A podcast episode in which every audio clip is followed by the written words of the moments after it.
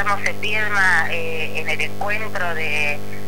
extensión e investigación, un encuentro muy interesante que ha realizado el CURSA y en el que ha trabajado activamente toda la comunidad. Eso, eso reflejó durante toda la jornada de ayer, como los estudiantes, los docentes, eh, los compañeros de la administración,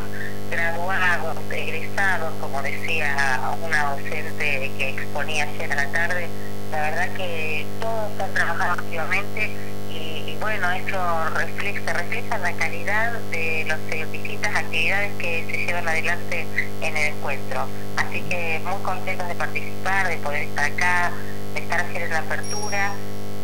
en el simposio de jóvenes investigadores que hubo a la mañana, eh, una dinámica muy interesante que nos propuso el curso para poder hacer el intercambio de experiencias desde la perspectiva de los jóvenes que participan en la investigación.